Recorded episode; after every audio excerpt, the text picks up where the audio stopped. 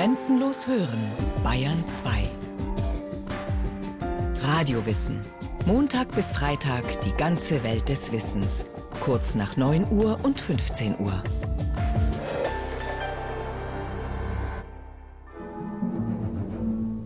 In der ganzen Welt ist jeder Politiker sehr für Revolution, für Vernunft und Niederlegung der Waffen. Nur beim Feind, ja nicht bei sich selbst. Der Schweizer Schriftsteller Hermann Hesse. Wer den Feind umarmt, macht ihn bewegungsunfähig. Nepalesisches Sprichwort.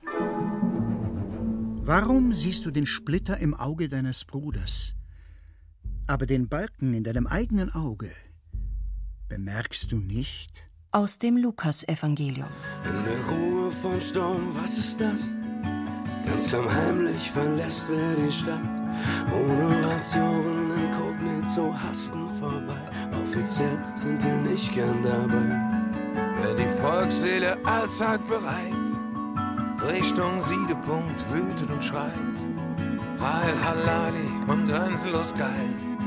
Nach Vergeltung brüllt zitternd verneigt in der Kristallnacht. Im Alten Testament wird folgendes Verfahren beschrieben. An Yom Kippur, dem Tag der Vergebung im Judentum, macht der Hohepriester die Sünden des Volkes Israel bekannt und überträgt sie durch Handauflegen symbolisch auf einen Ziegenbock, der daraufhin in die Wüste gejagt wird. Die Verfehlungen jedes Juden werden durch dieses Ritual auf ein Tier übertragen, ein äußeres Symbol, das stellvertretend für alle büßen muss. Dieser Sündenbock wird zum Feind. Er ist nun Träger aller schlechten Eigenschaften und Fehler, die der Einzelne bei sich selber nicht mehr sehen möchte und wodurch er sich für eine bestimmte Zeit entlastet. Dieser alte Brauch beschreibt auf eindringliche Weise ein Phänomen, das wohl genauso alt ist wie die Menschheit selbst die Erschaffung von Feindbildern. Was sich in der spirituellen Weisheit des jüdischen Volkes artikulierte, spielt heutzutage in der psychologischen Konfliktforschung in erweiterter Form eine große Rolle. Doch die alles, was anders ist, stört, die mit dem Strom schwimmen, wie sie's gehört. Für die schwule Verbrecher sind Ausländer Aussatz brauchen wir, der sie verführt. Denn dann rettet keine Kavallerie und kein Zaun kümmert sich drum. Der bis höchstens ein Zentner den Schnee und verlangt Verlässlichkeit um. Na und Kristall. Ein Charakteristikum von Feindbildern ist, dass sie äh, sozial geteilte Vorstellungen sind über Mitglieder von anderen Gruppen. Stefan Stürmer, Professor für Sozialpsychologie an der Fernuniversität Hagen. Feindbilder sind soziale Konstruktionen, das heißt, sie entstehen in Kommunikation, sozialem Austausch, Einflussnahme innerhalb einer Gruppe oder auch in Abgrenzung oder im Disput mit Mitgliedern ähm, anderer Gruppen in politischen Konflikten Konflikten über Ressourcen oder auch symbolischen Konflikten, also das heißt Konflikten, in denen es über die Bewertung von Identitäten beispielsweise geht, Gruppenidentitäten. Um ein Feindbild entstehen zu lassen, so Stefan Stürmer, braucht es also nicht nur ein äußeres Objekt, sondern vor allem eine Gemeinschaft, die die Auffassungen über das jeweils andere zusammen entwirft und teilt. Feindbilder sind immer Kollektivleistungen, eine Art Bindemittel in der Selbstbeschreibung einer Gruppe, Nation, eines Volkes oder einer sozialen Klasse. Das wesentliche Charakteristikum eines Feindbildes ist die negative Zuschreibung von Merkmalen auf der Vergleichsdimension gegenüber der Fremdgruppe, also der Vergleichsgruppe, und ähm, entsprechenden positiven Merkmalen im Hinblick auf die eigene Gruppe, aus der dann die eigene Identität auch abgeleitet wird. Zu Feindbildern können individuelle und gesellschaftliche Konstruktionen erst dann werden, wenn sie Informationen darüber anbieten, auf welche Weise die andere Volksgruppe angeblich schuld ist an Missständen, die die eigene Gruppe betreffen. Feindbilder beinhalten dann eine Erklärungsfunktion und sie beinhalten auch einen Rechtfertigungsmechanismus. Denn wer sich selbst als Opfer definiert, ermächtigt sich zu Maßnahmen, die üblicherweise im sozialen Verkehr nicht gewählt werden. Vor allem in Zeiten sozialer Spannungen und wirtschaftlicher Depression, so ein Erklärungsansatz für das Zustandekommen von Feindbildern, entstehen Angst und Hilflosigkeitsgefühle, die man loswerden will. Besonders gefährlich wird es dann, wenn sich ganze soziale Gebilde einer Autorität unterwerfen, die das Feindbild nicht nur zulässt, sondern auch noch fördert und anstachelt. Auf den angeblichen Feind wird nun alles geladen, was Angst macht oder schiefläuft in der Gesellschaft. Der Propagandist, Einpeitscher oder Volksverhetzer ist das Sprachrohr einer zu kurz gekommenen Klasse oder Gruppierung, einer abgelenkten Existenzangst, der er das Objekt liefert. Hinzu kommt, durch die Schaffung eines Feindbildes wird derjenige, der von ihm profitiert, angeblich zu etwas Besserem, moralisch höher stehendem. Bei den Nationalsozialisten das Herrenvolk der Arier, im Stalinismus die Arbeiterklasse, in der Apartheid die Weißen. Auf dem Markt hat das jüngste Gericht und maskiert heute mit wahrem Gesicht. Werden Steine gesammelt, zum Messer gewetzt, auf die flüchtig verzeugt, die Galeeren stehen längst und zersanft. Wird im Hafen auf Sklaven gewartet, auf den Schrott aus dem ungleichen Kampf, aus der Kristallnacht.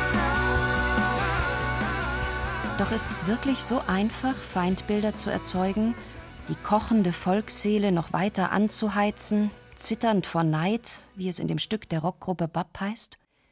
Besitzen wir nicht so etwas wie eine angeborene moralische Bremse, die es uns verbietet, gegen unsere Nächsten mit aller Gewalt vorzugehen? Brigitte Meurer, Deutschlehrerin an einem Kölner Gymnasium, wollte das genau wissen. Vor den Osterferien gab sie ihrer Schulklasse den Auftrag, das Buch Damals war es Friedrich des Schriftstellers Hans-Peter Richter zu lesen. Darin geht es um die Geschichte einer Freundschaft zwischen einem jüdischen und einem nichtjüdischen Jungen zu Beginn der Nazizeit. Richter erzählt, wie Freunde urplötzlich zu Feinden werden, weil irgendjemand erzählt hat, der eine sei besser als der andere. Aus dem Urlaub zurück machte Brigitte Meurer mit ihren elfjährigen Schülern ein Rollenspiel, in dem sie ihnen eine Geschichte erzählte. Ich war in den Osterferien auf einer Insel und da gab es einen Regierungsumsturz und dann gab es einen neuen Führer plötzlich, der die Idee hatte, jetzt nur noch schwarzhaarige Führungskräfte akzeptieren zu wollen. Alle Blonden mussten raus aus den Ämtern und wo es dann Zweifel gab, bin ich jetzt braun, blond oder schwarz, haben dann die Schwarzhaarigen sofort äh, entschieden, du gehörst zu uns und nee, du bist blond, geh mal rüber zu dem Blonden. Dann haben die Schwarzen überlegt, ja, was können wir denn jetzt machen? Da habe ich gesagt, ja, bitte überlegt euch das, ihr seid ja hier an der Macht. Wohlgemerkt, Brigitte Meurer gab keine weiteren Informationen oder Vorgaben für das Rollenspiel. Die Tatsache, dass die einen schwarzhaarig und die anderen blond waren, reichte aus, dass sich innerhalb kürzester Zeit alle bisherigen Bindungen unter den Schülern auflösten. Bis hin zur Anordnung der Schwarzen, dass die Blonden ihre Diener und Sklaven sein sollten. Nach 20 Minuten war es dann sehr lautstark. Es gab am Anfang Diskussionen zwischen Blond und Schwarz und nachher ähm, war es dann so, dass die ersten Blonden mit einem Besen durch die Klasse gejagt wurden und es zu den ersten ähm, Übergriffen kam und ja, du bist ja nichts wert und Beschimpfungen und nachdem 35 Minuten um waren, gab es also nur noch äh, ähm, Geknechtete und die Herrenmenschen sozusagen. Die haben sich da beschimpft, bekämpft und ich weiß nicht was. Um den Unterrichtsbetrieb wieder in normale Bahnen zu lenken, wurden die Kinder nun aufgefordert, nüchtern und sachlich ihre Erfahrungen mit diesem Spiel in kurzen Stellungnahmen zu beschreiben.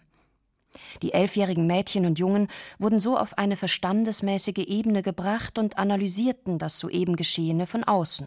Die Schwarzhaarigen haben sich mächtig und stark gefühlt und fanden das faszinierend, dass sie einfach machen und sagen konnten, was sie wollten, haben das auch weitlich ausgenutzt. Die Blonden haben sich ganz schlecht gefühlt, durch die Bank waren die unzufrieden, konnten nicht verstehen, dass, wenn man doch vorher befreundet war, man trotzdem solche Frondienste leisten musste und da überhaupt keine Diskussion möglich war. Man hat doch zwei Jahre zusammen in einer Klasse gesessen und dass das nach einer halben Stunde irgendwie ja nicht mehr zählt. Was in dieser Schulklasse im kleinen Rahmen passierte, bezeichnet die Sozialpsychologie mit dem Begriff der projizierten Hilflosigkeit. Die eigene Schwäche, die selbst erfahrene Angst davor, im Leben nicht seinen Platz zu finden und zu den Verlierern der Gesellschaft zu gehören, wird auf eine andere Volksgruppe übertragen. Der Ohnmächtige spürt seine Machtlosigkeit nicht mehr, wenn er seine Mitmenschen zum Opfer machen kann. Wie kommen wir damit zurecht? Dieser Frage geht Ralf Bongartz in seiner beruflichen Praxis nach. Er arbeitete 20 Jahre als Kriminalpolizist in Bonn und ist heute ein gefragter Gewalt- und Konfliktberater. Sein Buch Nutze deine Angst gilt mittlerweile als ein Klassiker im Bereich der Gewaltbegegnung und deren Vorbeugung. Im Grunde ist es Schmerzvermeidung. Ich will an die Hilflosigkeit, an die Ohnmacht, die ich erlebt habe, nicht ran, überforme sie mit Wut und dann schlage ich zu. Es geht mir für einen Moment besser, aber ich muss es wiederholen, weil dieser alte Schmerz, der brodelt der meldet sich ja immer wieder. Also braucht das immer wieder Futter in Form von Gewalt. Das erklärt auch, warum selbst die abstrusesten Behauptungen auf fruchtbaren Boden fallen. Macht zu spüren ist offenbar angenehmer, als seinen Verstand zu benutzen. Ein Umstand, auf dem Demagogen wie Josef Goebbels, Propagandaminister des Dritten Reiches, ihre menschenverachtende Ideologie aufbauten. Der Jude wird immer so handeln, wie es seinem Wesen und seinem Rasseinstinkt entspricht. Er kann gar nicht anders. Wie der Kartoffelkäfer die Kartoffelfelder zerstört, ja zerstören muss, so zerstört der Jude die Staaten und Völker. Dagegen gibt es nur ein Mittel, nämlich radikale Beseitigung der Gefahr. Der Mann, der das herausgrölte, landete nicht etwa in der Psychiatrie, sondern er wurde von Tausenden bejubelt. Ist das Feindbild erst konstruiert, liefert es die Selbstermächtigung zu asozialem Verhalten der übelsten Art, so der Sozialpsychologe Stefan Stürmer.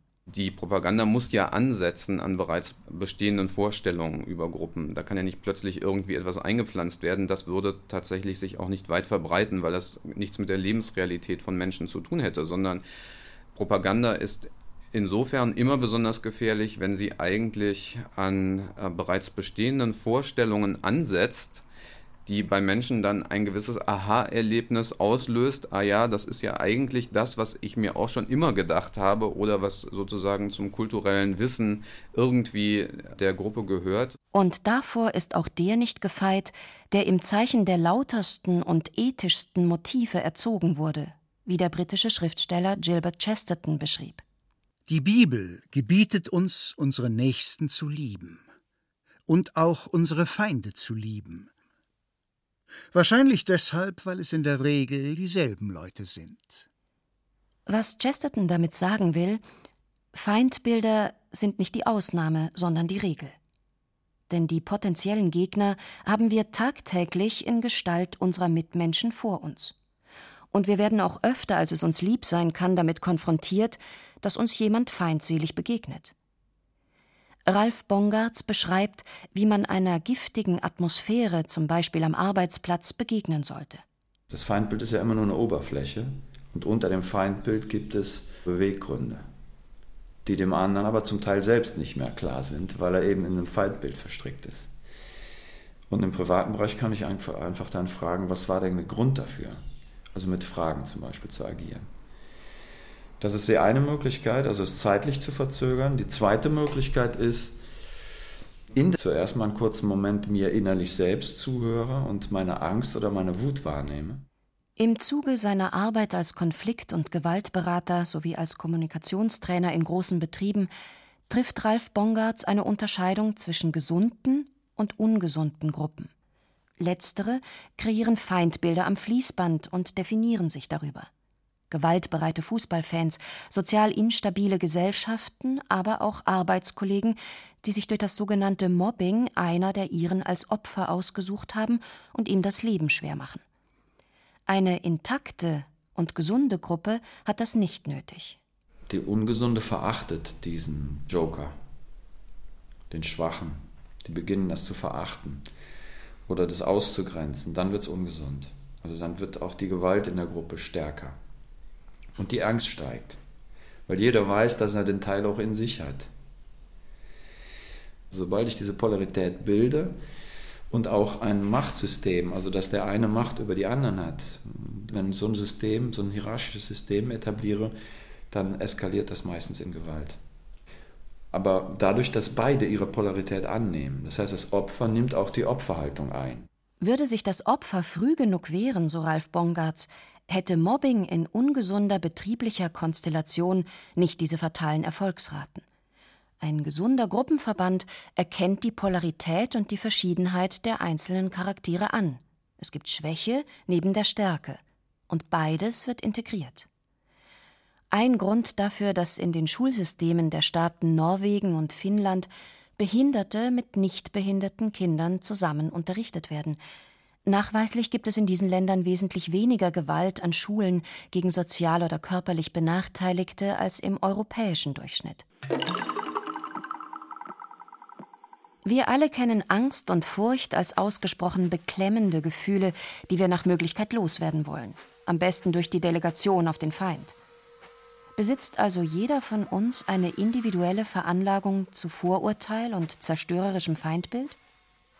Sozialpsychologen wie Stefan Stürmer von der Fernuniversität Hagen betonen hier, dass der Einzelne natürlich für sich selbst verantwortlich ist, dass Feindbilder allerdings niemals im stillen Kämmerlein ohne den geringsten sozialen Kontakt entstehen.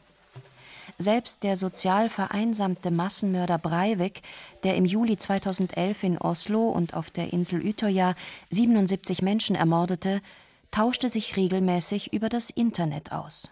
Das ist zum Teil sicherlich nicht ganz von der Hand zu weisen, dass sich Menschen dahingehend unterscheiden, also wie groß ihre Bereitschaft ist tatsächlich, Ideologien sozialer Ungleichheit oder auch sozialer Abwertung anzunehmen, aber das erklärt eigentlich nicht, wieso Feindbilder so weit verbreitet sind zu bestimmten historischen Zeitpunkten. Unseren Feinden haben wir viel zu verdanken. Sie verhindern, dass wir auf der faulen Haut liegen. Der US-amerikanische Schriftsteller Mark Twain. Ich wähle meine Freunde nach ihrem guten Aussehen, meine Bekannten nach ihrem Charakter und meine Feinde nach ihrem Verstand. Diese beiden Zitate, das letzte stammt von dem britischen Schriftsteller Oscar Wilde, betonen einen Aspekt, der auch in dem Phänomen Feindbild steckt. Wir brauchen Gegner, um uns abzugrenzen und dadurch unsere Persönlichkeit formen zu können. Diese Sorte Feindbild ist ausdrücklich nicht destruktiv. Welchen Spaß hätten wir nicht erlebt ohne die Rededuelle zwischen Franz Josef Strauß und Herbert Wehner? Wie humorlos wäre das Leben ohne die ständigen Wortscharmützel zwischen Bayern und Franken, Schwaben und Badenern, Kölnern und Düsseldorfern? Ralf Bongartz? Selbst Christus hat ja gesagt, du musst deine Feinde lieben. Das heißt, er hatte Feinde. Der hat auch nicht gesagt, ich bin ohne Feinde. Nee, es gibt Feinde. Aber die Frage ist dann, wie gehe ich damit um? Das heißt, ist, an sich ist das Feindbild oder der Feind nichts Schlechtes. Brauchen wir Feinde? Wir brauchen Unterschiede, glaube ich.